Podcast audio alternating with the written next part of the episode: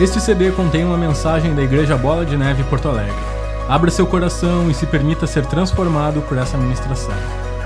Lembre-se, nossos cultos acontecem às quintas-feiras, às 20 horas e aos domingos, às 9 horas e às 19 horas.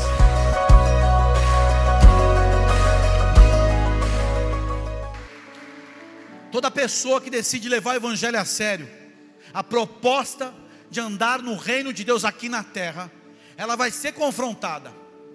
Eu comecei minha caminhada em 94, na experiência na casa da minha tia, com uma missionária da Assembleia de Deus, que foi falar de Jesus para mim. Eu já sabia que era Jesus, tinha conhecido outras religiões, praticava outras, outros ritos. E quando fui tomar esse café com essa missionária, uma conversa simples, eu achava que ali já estava tudo certo, até que ela começou a orar pela minha vida, e Deus começou a usar a boca daquela mulher para falar comigo. E por uma boa estação na minha vida, foi um instrumento para me guiar e revelar muitas coisas que hoje eu estou vivendo. Mas um seguidor, ele passa por circunstâncias que ele pode até desistir de seguir. Ele se torna um simpatizante, ele se torna, ah, eu acho legal, eu curto, acho bacana, me identifico com a fé cristã. Mas se tornar um discípulo, ele vai ter que entender uma palavra. E uma palavra que separa um seguidor de um discípulo é a palavra chamada compromisso. Compromisso te coloca em novos níveis, responsabilidades. É para todos? Não é para todos, infelizmente. Somente para aqueles que entendem que a chamada mais importante é ser filho.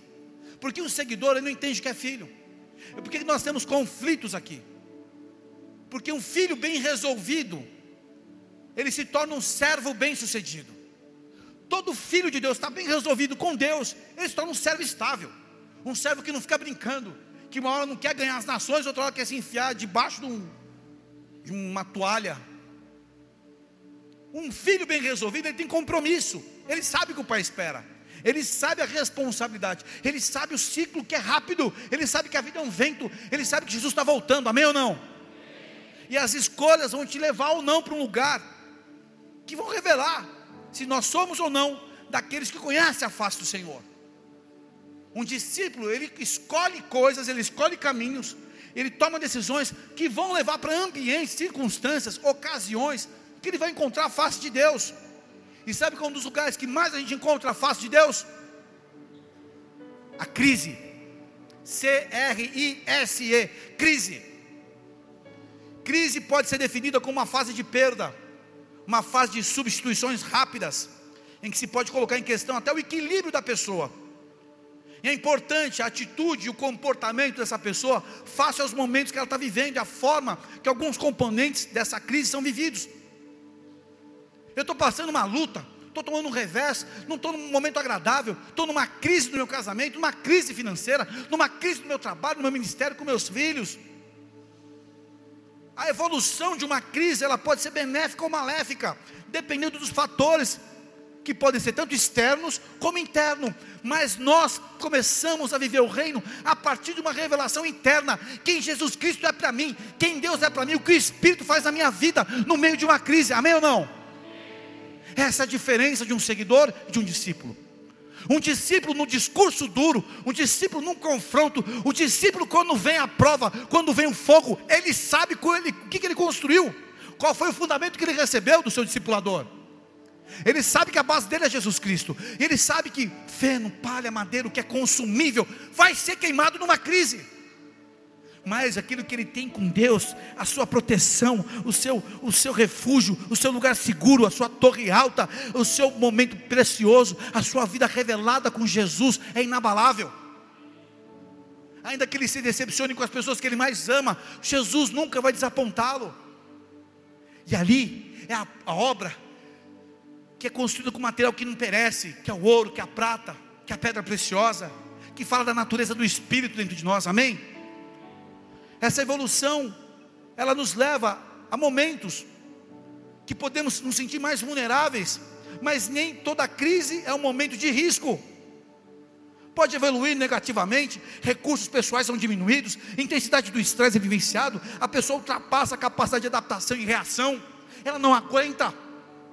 Uma nação passa por uma crise, uma igreja passa por uma crise, um pastor passa por uma crise, cuidadores passam por crises, Quem tem pessoas que tem que cuidar, pessoas convalescentes, se desgastam demais, emocional, psicológico, espiritualmente. Só que a crise também, ela precisa ser vista como um momento, uma ocasião de crescimento. A crise faz enxergar coisas que a nossa vaidade, nosso orgulho, nosso conceito equivocado do eu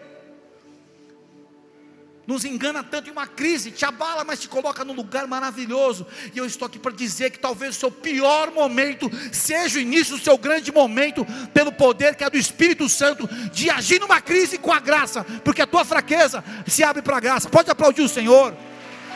A misericórdia precisa encontrar a verdade. A misericórdia e a verdade se beijam. Sabe quando? Quando você se rende. A evolução de uma crise que conduz um crescimento que traz um outro equilíbrio. Você sabe lidar com o deserto, você conhece esse Deus real, você sabe que esse Deus não falha, que esse Deus não muda, que Ele é poderoso. Ainda que eu seja abalado, ainda que a minha nação seja abalada, ainda que, como disse um profeta, não haja produto nas minhas plantações, o meu gado não, não se reproduza, haja uma crise, o meu Deus não muda. Eu quero te convidar a abrir a Isaías 64, por favor. Isaías 64. Prepara o teu coração. Oh Deus, todo campo de fertilidade, todo campo de fertilidade, ele só precisa de uma condição: humildade. Se houver humildade, Deus vem e faz novas todas as coisas. Amém? Você pode ter chegado aqui arrebentado. Se você for humilde, a porta do novo, ela começa pela maçaneta chamada humildade. Isaías 64, verso 1. Ó, oh, se fendesse os céus e descesse, se os montes tremessem na tua presença, como quando o fogo inflama os gravetos, como quando faz ferver as águas, para fazeres notório o teu nome aos teus adversários, de sorte que as nações tremessem da tua presença.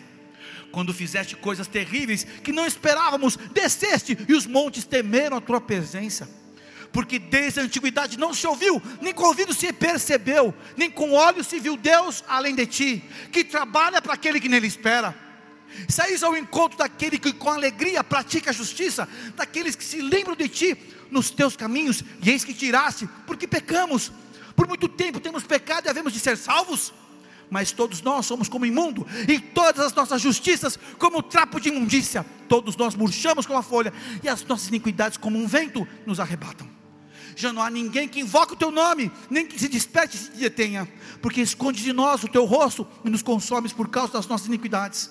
Mas agora, Senhor, tu és nosso Pai, nós somos o barro e tu nosso oleiro, e todos nós, obra das tuas mãos até aí. A maior parte das nossas crises, a maior parte das nossas lutas, 99,9, surge quando nós damos as costas para Deus e nós pegamos os nossos fardos pesados, passando a considerar que com as nossas atitudes vamos resolver as coisas sozinhos. Está aí o começo da crise. E aí eu desconsiderar a soberania e o poder de Deus, eu automaticamente deixo de buscar o seu reino e a sua justiça em primeiro lugar. O laço que nos prende é, nos confiar, é confiar mais em nós mesmos e permitir que a pressão da vida nos leve para fora do propósito. O que, é o propósito? O porquê, o para quê, quem, o que eu fui chamado a ser e viver. Eu pego um fardo, eu acho que aquela circunstância é minha vida, eu viro as costas para Deus e tento resolver na minha exclusiva força. Começa a crise. Se afasta da igreja, crise no casamento, crise no ministério, crise na mente, crise no nariz, crise em tudo. Não estou falando da igreja, instituição, mas da fé do ambiente de fé, no ambiente onde o Espírito Santo se move, onde dois ou mais estão reunidos em seu nome, onde há uma ordenação sim, onde há uma responsabilidade espiritual, servos de Deus debaixo de responsabilidade de unção para ministrar a tua vida, tua paternidade falando, e toda a luta que a gente vive tem que ser apresentada a Deus em oração, sim. Não tem nenhum problema de querer lidar com os processos, ir para cima das batalhas, não tem nenhum problema. O problema é exclusivar isso na, na força e esquecer de Deus, da dependência, da soberania do Senhor eu tenho que apresentar a Deus em oração, porque ninguém melhor do que Ele conhece a minha luta, e só Ele pode me livrar da paralisia, a ansiedade que vem sobre nós, e assim pode me levar a enxergar a vida de uma forma equilibrada, porque longe de Deus eu não enxergo debaixo da sua luz. Isaías profetizou, queridos, durante o tempo de grande revolta moral e política. Na primeira parte do livro dele, do capítulo 1 ao, ao capítulo 39, era só juízo, o tema geral de Isaías era juízo de Deus. Por que juízo? Porque Judá tinha um pecado, tinha rebelião, adorava outros deuses ciclicamente, e teve que vir a Babilônia fogo para purificar. Para você conhecer o caráter de Deus, você talvez tenha que conhecer primeiro o fogo dele. Porque a gente está conhecendo um Deus histórico muitas vezes. Um Deus que pregaram para a gente que está tudo bem, desde que você faça o sinal da cruz e beije uma estrutura e venha de domingo aqui e converse um pouquinho aí com o pastor, não tem nenhum problema. Só que Deus precisa se revelar e conhecer o nosso coração, nossa intensidade, nossa motivação de servi-lo e andar com Ele.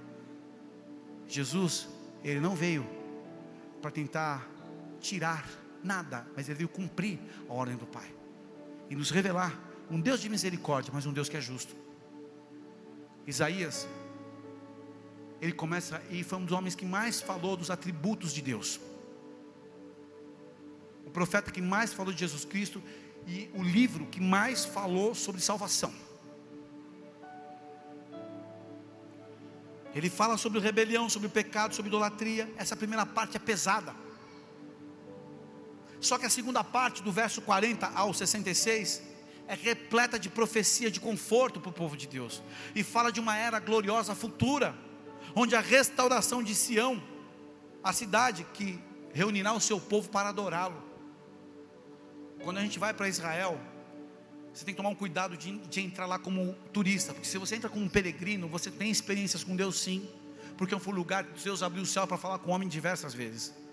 E a primeira vez na minha vida que eu cheguei em Jerusalém, a cidade antiga, eu não parava de chorar, porque o Messias andou ali, porque homens andaram naquele lugar, porque servos de Deus foram torturados e mortos por amor ao nosso Senhor ali.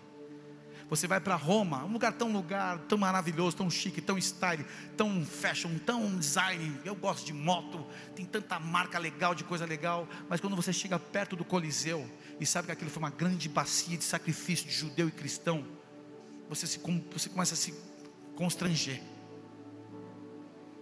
A segunda parte do livro de Isaías fala de um outro Deus, não só um Deus de juízo, mas um Deus que quer se restaurar, quer restaurar o seu povo, reconciliar o seu povo.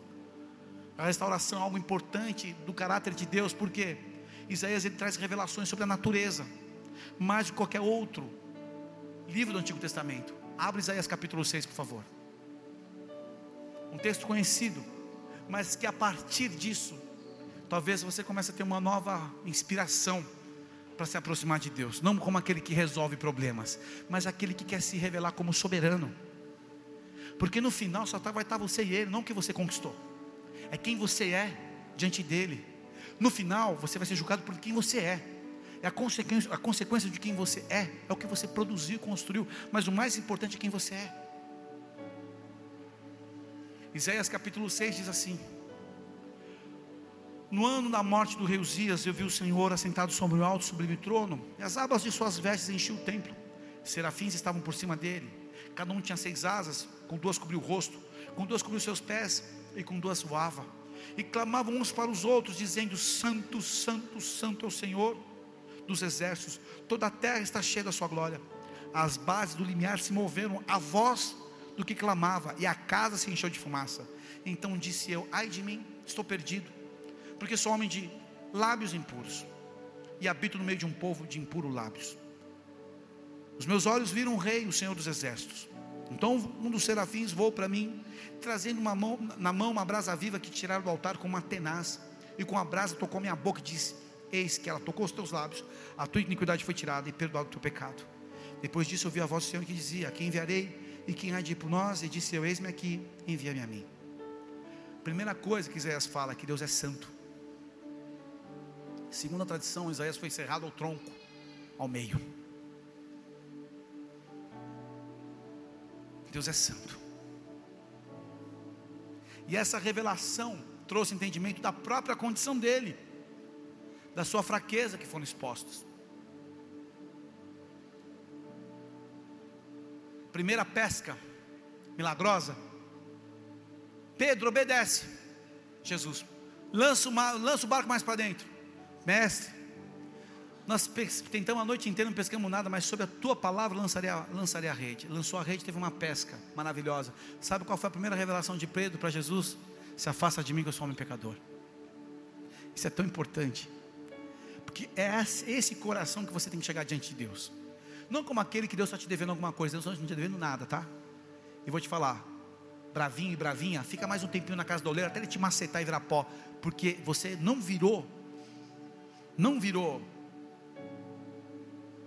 uma esculturinha, pela misericórdia. Se Deus está te macetando, é porque Ele quer te fazer de novo um vaso para Ele usar.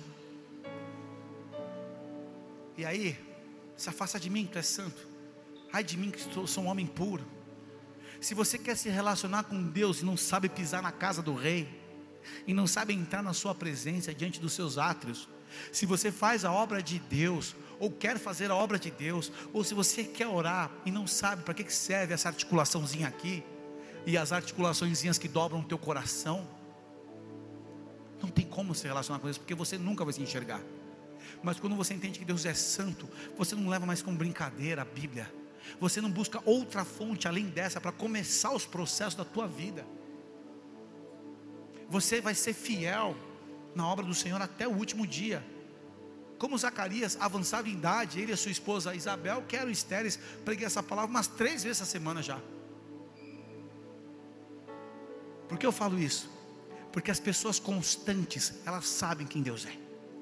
E ao partir do momento que você sabe quem Deus é, fica muito claro quem eu sou. Quanto mais eu sirvo a Deus, mais eu sei quem eu sou. Se eu não entro no automático, se eu não brinco de servir a Deus, de subir esse altar de qualquer maneira, se você me vê pilhado ali com a mão no altar, eu não gosto de ninguém do meu lado por causa disso, só minha esposa que me aguenta. Né, amor? Porque eu estou numa atmosfera que eu, tenho que servir a Deus, não é? Ah, eu sou mega espírito. Não, eu sei a condição de subir esse lugar aqui. E ai de vocês, ministros aqui, que sobem aqui de qualquer maneira. No juízo vocês vão se lascar. Deixe antes, se você arrependeu, toma. Deus é santo. E eu não sou. Eu tenho que ser. E a partir do momento que eu entendo que esse Deus é santo, é maravilhoso que Ele quer se mostrar. Sabe como eu me santifiquei? Na área sexual. Já dei esse testemunho e eu vou dar, porque é minha vida. Quando eu ouvi do altar que o sexo antes do casamento, Deus não abençoou, que Deus fez o sexo para o casamento para homem e mulher. Que você que ama uma mulher e que se atrai por ela, tem entendimento e tudo mais, você tem que estar debaixo da bênção de Deus. Agora, não quer se abraçar, se casa tem um processo, se ajusta antes, ou então se ajusta no casamento. O preço é maior no casamento. Vale mais a pena segurar a onda, deixar o Espírito Santo controlar a sua fisiologia, porque você não nasceu escravo do sexo, você tem um Espírito Santo que cuida da sua fisiologia, da sua morfologia, da sua biologia e da sua mentalidade, que deve estar entupida de porcaria, por isso que você quer transar toda hora. E aí você fala, cara, eu quero servir um Deus que é santo, você pleno e abençoado no casamento. Com 27 anos, namorava há 3 anos e 10 meses quase vida sexual ativa. Eu ouvi da palavra de Deus no altar que o sexo antes do casamento era pecado. Como assim, com 27 anos? Já lutava até com Mike Tyson já na guerra. É, para, se santifica. Falei isso para a pessoa que existia na minha vida naquela época. Ah, você que sabe, não, eu preciso, eu entendi, eu tive uma revelação que Deus é santo e eu não era. E a partir daquela revelação, minha vida começou a entrar no caminho que Deus me chamou. E claro, quando você entra no caminho que Deus te chamou, toda a bagagem que não faz parte desse, desse caminho vai sair. E saiu, graças a Deus. Quando eu entendi que eu tenho que honrar pai e mãe, quando eu li quem honrar pai e mãe, eu não honrava pai e mãe, falava, eu acusava, eu batia a boca, eu xingava, eu falava, eu pegava o veneno do meu pai da minha mãe, jogava um para o outro. Eu era um mensageiro da guerra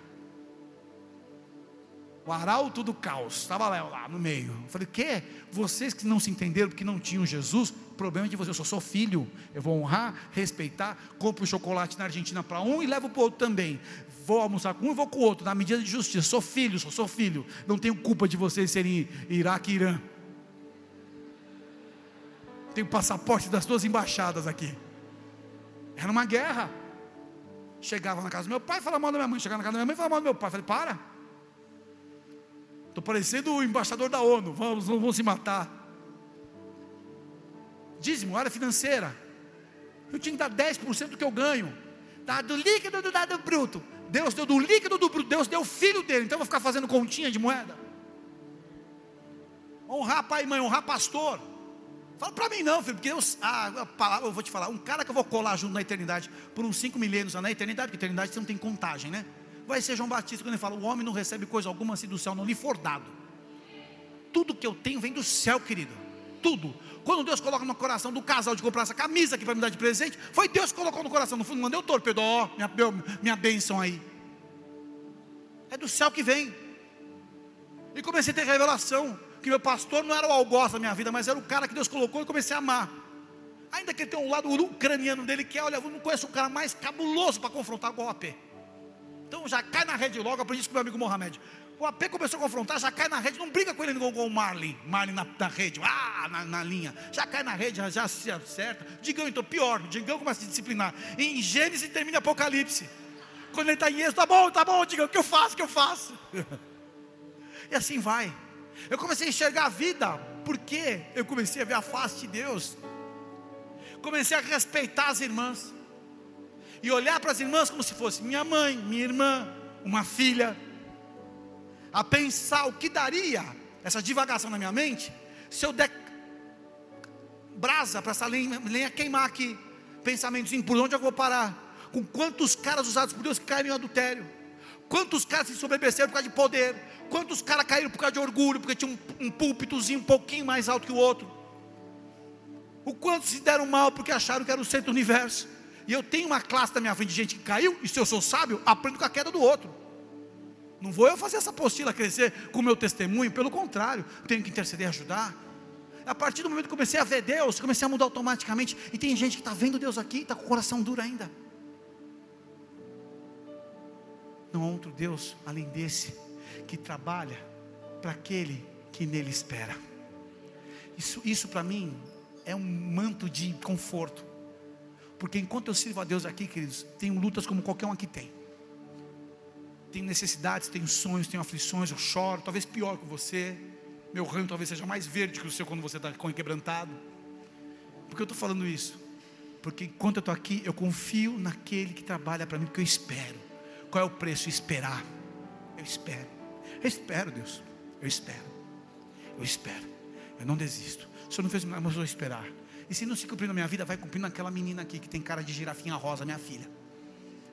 Vai cumprir na minha esposa, em vocês são filhos espirituais. Ainda que você queira se desconectar de mim, você é meu filho espiritual, eu te abençoo. Ainda que você fique falando mal de mim, eu te abençoo, eu te abençoo, eu te abençoo, te abençoo. E reconecto você nesse altar, reconecto você no meu coração, mas que você lave a sua boca com sabão para não falar mais mal de mim. É assim. Não existe um outro Deus. Eu invento deuses. Eu invento Deus.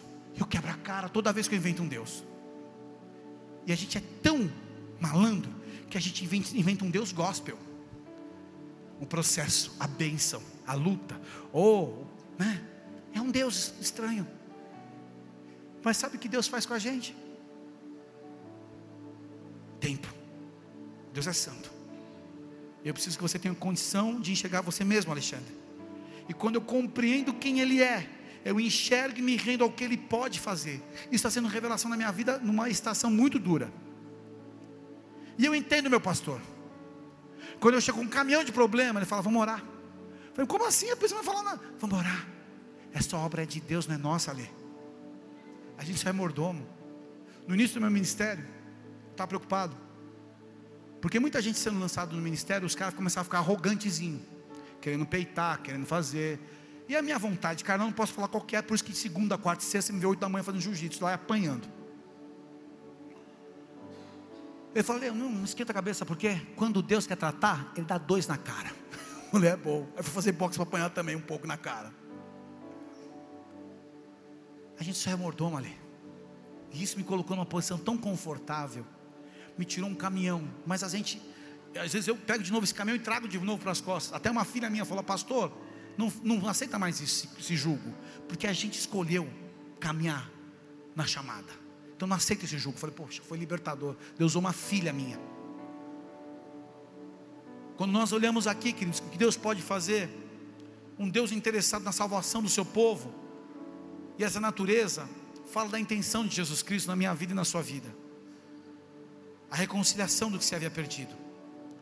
Isaías nos mostra um Deus amoroso, um Senhor amoroso, que veio resgatar seu povo do pecado.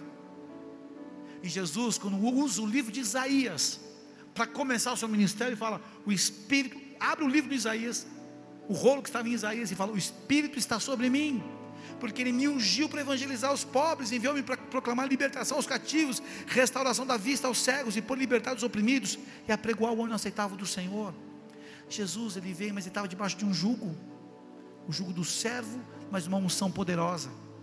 E quando a gente quer ser servo sem unção, a gente se cansa, fica ansioso, coloca a culpa em tudo e em todos, tenta fazer na força do braço, vai para a crise, se revolta numa crise, mas esqueceu da unção, esqueceu que quando eu sou ungido, há uma extensão desse poder, desse Deus que trabalha para aquele que nele espera.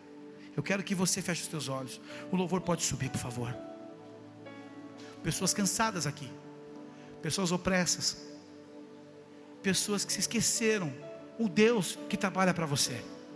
Mas esse Deus não é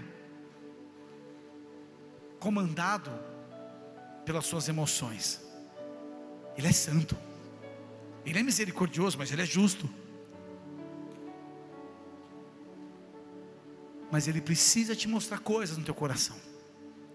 Isaías, para ser um servo tão usado, ele viu a condição dele. E ali, ao ver sua condição, a providência de Deus veio sobre ele, de purificá-lo. O anjo saiu, pegou uma brasa viva do altar e tocou os lábios dele, tocou a área do pecado. Uma das coisas que mais fere pessoas é o lábio. Uma das pessoas que, uma das coisas que mais traz impureza é o lábio. Quando você fala coisas. Se nós queremos nos relacionar com esse Deus que é santo, precisamos entender o que não está puro na nossa vida, começar pelos nossos lábios. O que estamos, se estamos murmurando, se estamos falando, criticando, condenando, acusando, atribuindo responsabilidade a quem não tem culpa do processo. Porque se Deus trabalha para aquele que nele espera, você está impedindo com o teu julgamento. Ah, se fendesse o céu se descesse. Ó, oh, se fendesse o céu se descesse mais uma vez, Senhor. Se a terra fosse abalada. Mas o povo tinha pecado. E no final aqui, Isaías fala isso. Nós somos, nós somos o barro, nós somos o barro. Tu és o nosso Pai, o nosso oleiro, nós somos obras das Suas mãos. Ele se humilha novamente. O que falta, talvez, para Deus completar a boa obra na tua vida, seja mais um batismo de humildade, de tirar as vestes dos seus conceitos, e diante da cruz do Calvário reconhecer as suas vergonhas olhando para si apenas. Porque ao olhar para você mesmo, você vai enxergar um Deus diferente. Um Deus que teve misericórdia, compaixão e paciência com você e comigo. Porque a nossa justiça, como ele mesmo disse, é um trapo de imundícia. Toda vez que eu contra-argumento com Deus, quando ele me confronta, para ele é um lixo a minha contra-argumentação quando eu faço o meu orgulho.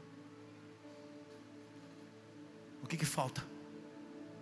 O que, que falta para que o céu se fenda e ele desça e traga cura e traga mudança na tua vida?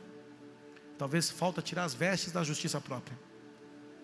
Talvez falte a limpeza dos teus lábios. Talvez uma obra que você não fez de justiça.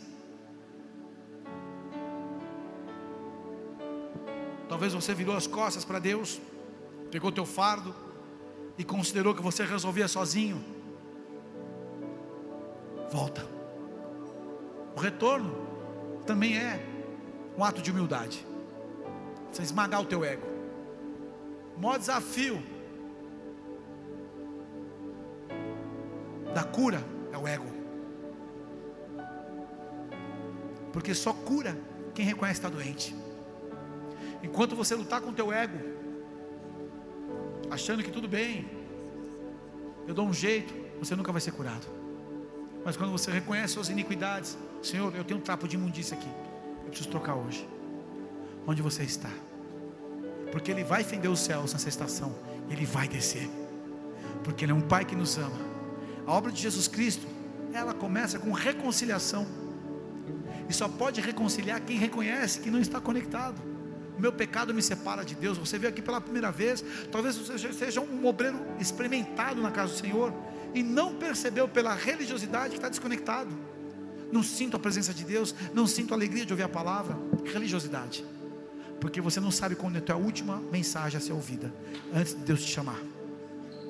Talvez você está com mais esperança em áreas, em questões materiais, que não vão te trazer a glória de Deus, e que não vão te levar para a glória de Deus. Isso está sendo uma distração. Eu quero terminar bem. Eu quero terminar bem. Eu quero considerar a soberania de Deus uma vez mais na minha vida. Eu quero me render ao seu reino, à sua justiça. Eu quero buscá-lo em primeiro lugar. Eu quero sair desse laço hoje, Senhor, de confiar em mim mesmo e voltar para o propósito, para aquilo que o Senhor me chamou. Desistir de sonhos que são vaidade e me abrir os propósitos que me fazem quem o Senhor chamou para ser. Eu quero nessa noite, Senhor, voltar para Ti. Eu quero me conectar como na primeira vez e nunca mais me desconectar, Senhor. Eu quero, Senhor, me render ao que o Senhor pode fazer, porque eu enxerguei quem o Senhor é. O Senhor é santo. A primeira obra de Deus fazendo nas nossas vidas é nos santificar dos nossos pecados. Se você reconhece isso, com a mão no teu coração, peça perdão. Cada um aqui tem uma iniquidade, pensamento, sentimentos, palavras, atitudes. Talvez foi prostituição, avareza, violência, roubo, ódio, desonra, rebelião, idolatrias que você tem no teu coração, vingança resistência à autoridade, amor a esse mundo, amor ao dinheiro, sensualidade, torpeza, se alegra com o mal, está na mesa de pecadores, na roda de escarnecedores, tem desprezado a Deus, tem tratado as coisas santas como comuns, não considera mais Deus a sua vida, isso é pecado. Tem cobiçado, tem mentido, tem assassinado pessoas no seu coração, ou talvez consentido com assassinatos, crimes. Espírito Santo nos move debaixo dessa palavra, nos ilumina, Pai, porque o nosso ego luta contra a gente. Pessoas se distraem nesse momento, pessoas se desconectam e continuam na crise, e o pior, sem perceber, congelados pela frieza da razão a caminho do vale da sombra da morte. Que tua misericórdia venha nos tocar uma vez mais, Senhor. Que a nossa verdade seja o campo de pouso dessa misericórdia que vem sobre este ambiente. Seja verdadeiro. Tenha uma experiência profunda com o Espírito Santo. Peça perdão. Nós nunca sabemos quando é o último momento. Nós não sabemos que lugar da fila nós estamos quando Deus nos chamar. Nós não sabemos quando o caos chegar como está no nosso coração. Por isso, aproveite esse momento. É você e Deus. Eu quero me render quem tu és, Senhor. E pedir perdão se eu não tenho resplandecido a tua natureza em mim. Se a crise externa tem afetado e me gerado uma crise interna na minha identidade, na minha saúde espiritual, na minha saúde emocional, saúde física, nos meus relacionamentos, porque o enfermo ele quer simplesmente resolver o seu problema e ele machuca todo mundo que está em volta dele. Mas o Espírito Santo quer te curar hoje. Com luz, com unção, com bálsamo. Ele é tão precioso que ele vai queimar o teu coração hoje. Queima como um sinal de cura nesse ambiente, Espírito Santo de Deus. E remove o jugo maligno que o ego prendeu. A mágoa, a tristeza, a vergonha, a condenação, a acusação. Seja exposto agora diante do teu altar.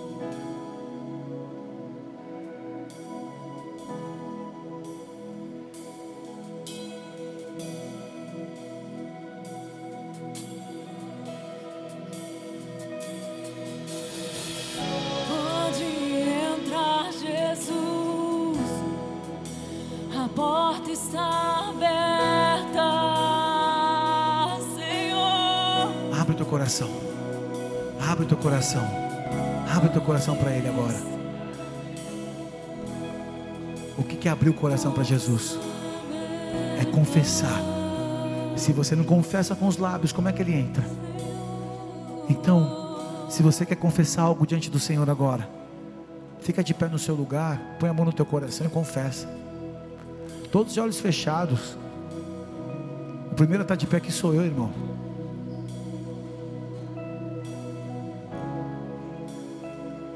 Enquanto o louvor ministra com instrumentos, faz a sua oração mais sincera dos teus lábios.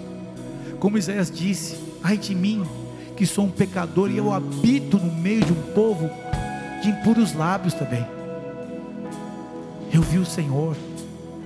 Veja o Senhor na tua vida hoje, querendo entrar de verdade, não apenas como um ambiente de adoração maravilhoso, mas que você possa transformar isso internamente agora, porque o externo já está, já está conectado, mas internamente é você que coloca. Vem, Senhor, e quebra esse jugo que impede de abrir a porta do nosso coração e confessar as nossas iniquidades. Toda volúpia de pensamentos, todo dinamismo carnal, emocional que desconecta, seja cancelado agora. Toda inquietação, Espírito Santo, toma nossa mente, toma o nosso coração, sim, nos convence do pecado, do juízo, mas da justiça. O Senhor é santo, e o que há em nós que não é santo, nós queremos confessar. Os nossos olhos, nossos lábios, as nossas mãos, ambientes, práticas, postura, o nosso ego começa a manchar tudo. Talvez você não tenha um pecado sexual, mas o teu ego é tão alto que você se sente acima da santidade de Deus sem perceber. Quando não confessa pecado, não pede perdão, quanto tempo teu ego está reinando? Peça perdão. Dobre o teu joelho aí no coração. Se renda a Deus.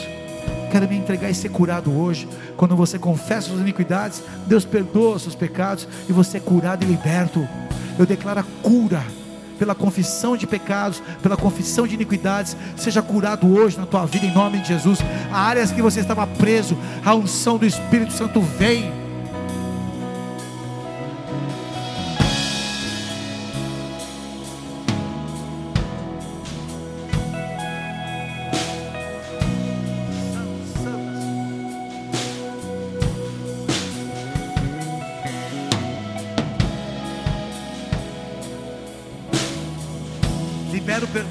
Perdão, reconheça lábios impuros, reconheça laços errados. Desconecta isso hoje, porque você tem essa autoridade.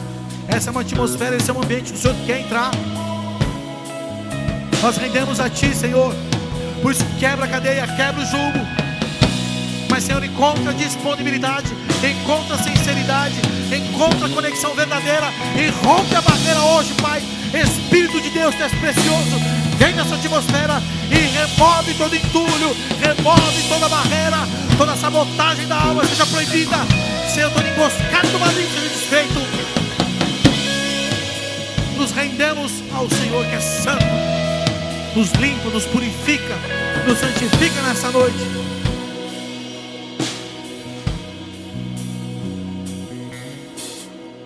Qual é a atitude de rendição? A atitude de rendição é confiança. Eu confio no Senhor, eu vou esperar. Porque Ele trabalha para aquele que nele espera. Porque quem espera, confia e fica ali esperando. E uma hora meu pai vai voltar, e uma hora meu pai vai trazer a providência, e uma hora a resposta vai vir, uma hora o milagre vai chegar, uma hora minha mudança, meu cativeiro vai ser virado. Que seja na tua vida hoje um tempo acelerado de Deus de mudança. Porque Ele trabalha, ainda que em silêncio, Deus está trabalhando, ainda que você não tenha visto, Ele continua fazendo. Mas eu declaro uma estação que se inaugura para você contemplar a obra de Deus na tua vida. Deus fazendo, Deus trazendo, Deus realizando, a mão de Deus sobre a tua vida, em o nome de Jesus, e toda estrutura sendo tirada agora, que impedia você de contemplar e viver milagres. Eu chamo os milagres de Deus na tua vida, te basta essa unção, em nome de Jesus, aplauda aquele que é santo.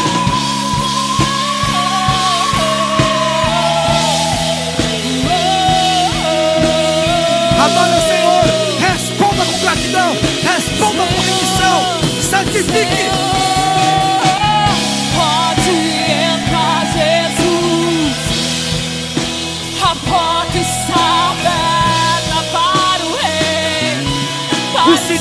Paz. Quando ele entra, o príncipe da paz chega.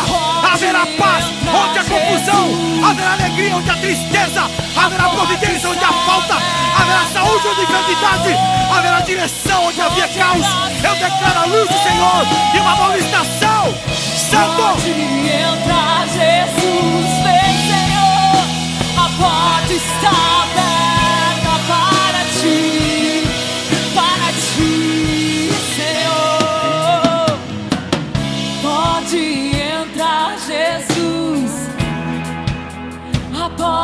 porta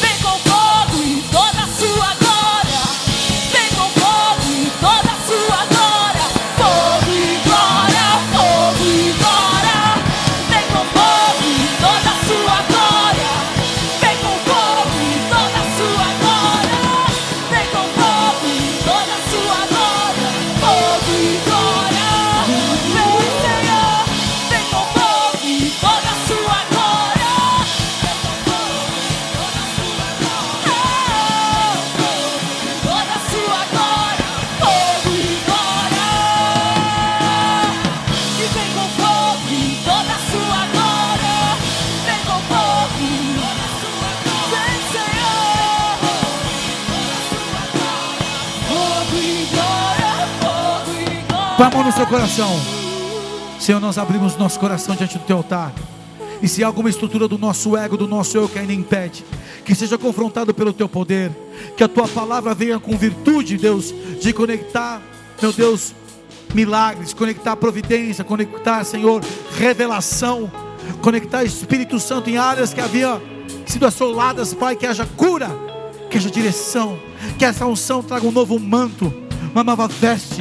Meu Pai, que se entre agora na casa dos teus filhos a tua paz, a tua providência, a tua presença, a tua proteção, a tua pessoa. Que seja uma atmosfera, meu Pai, de entendimento, porque aquele que espera em ti confia e rende a ti, Senhor, obras de fé e toma decisões radicais para que respostas sobrenaturais sejam vividas. E eu declaro essas respostas nessa estação. Que se cumpra o teu querer nas nossas vidas e que é uma rendição que nos leva a entendimento e experiências com o teu poder. Perdoa os nossos pecados, lava as nossas iniquidades, Pai. E mais uma vez, acessa os ambientes mais profundos do nosso eu, Pai. Que seja o tempo da cura. Onde a tua mão está agora, o teu coração é o caminho da tua vida. Onde havia um caminho impedido, onde havia alguma uma barreira, onde havia alguma coisa trancada, eu declaro pela virtude do Espírito Santo uma liberação, uma liberação dos recursos, do poder da unção que muda a sua condição. Debaixo dessa palavra, repete comigo: eu recebo essa mensagem na minha vida e eu me rendo a quem tu és e espero pelo teu poder. Perdoa-me, santifica-me e conecta em mim a tua virtude, Espírito Santo. Eu entro diante do teu altar com adoração. Eu volto a ti, a minha vida, e que se cumpra em mim o teu querer. Não há outro Deus, não há Deus maior que ti. Eu espero do Senhor eu confio no teu poder.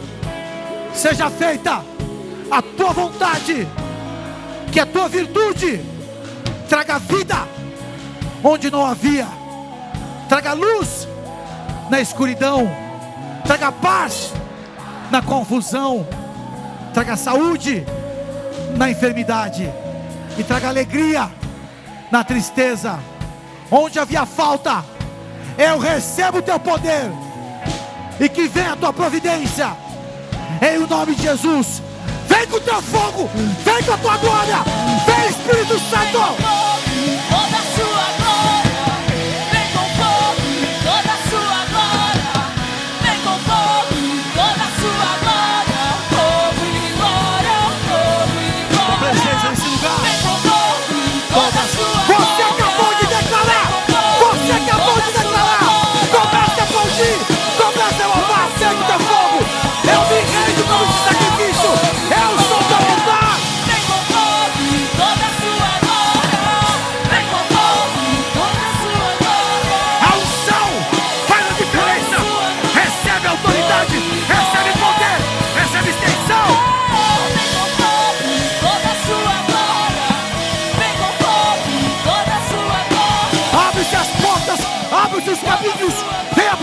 A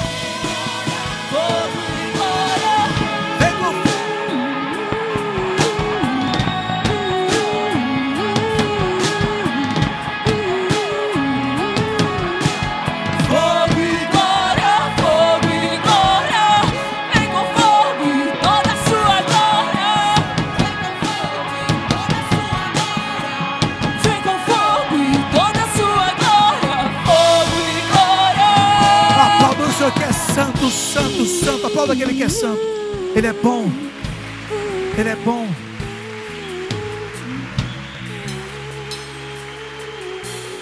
Santo é o Senhor. Antes de encerrar, temos algumas coisas importantes aqui. As pessoas que estão vindo aqui pela primeira vez, feche teus olhos enquanto ministramos aqui a adoração. Pessoas que estão vindo aqui pela primeira vez ou pessoas que estão distantes de Deus. Nós precisamos sim abrir a oportunidade para que pessoas se conectem com Deus. Não ritos, dogmas de homens, preceitos, não, mas pela revelação da obra da cruz. Não a igreja, não a instituição, mas sim Deus que enviou seu Filho amado, para que você, como eu, pecador, tivéssemos a condição da vida eterna. Todos nós estamos numa linha, numa fila e não sabemos em que lugar, e Deus vai nos chamar. E nesse dia haverá uma diferença daqueles que andaram com Deus, daqueles que acreditaram naquilo que Ele fez, que confiaram suas vidas entenderam a obra da cruz do Calvário. Você que está vindo pela primeira vez ou que está afastado de Deus, há uma oportunidade de fazer uma oração que inicia um processo. Não é uma oração que se, se coloca em si mesmo e acaba aqui, mas é uma oração que é um, uma declaração e um compromisso de começar a andar com Deus e de reconhecer o que Ele fez por nós através do Seu Filho amado.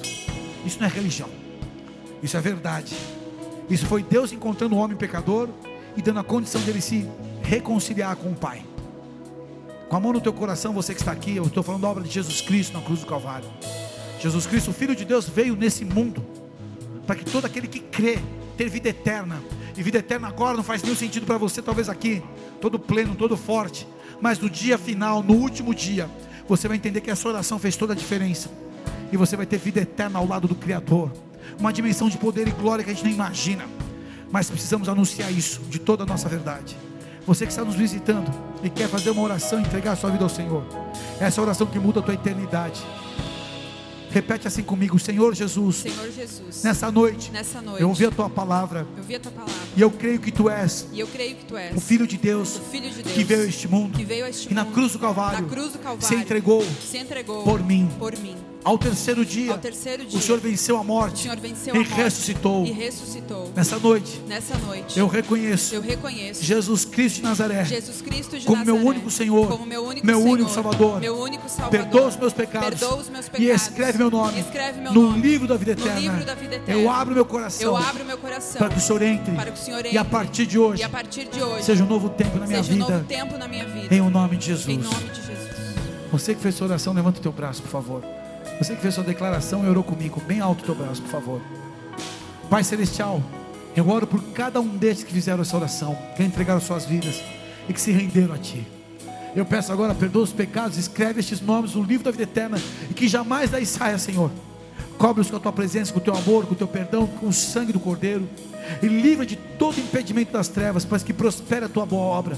Que o Teu amor seja derramado agora e eles possam Te conhecer como um Pai maravilhoso e que eles e as suas famílias possam ser tocados pela salvação e pelo poder que há em Ti.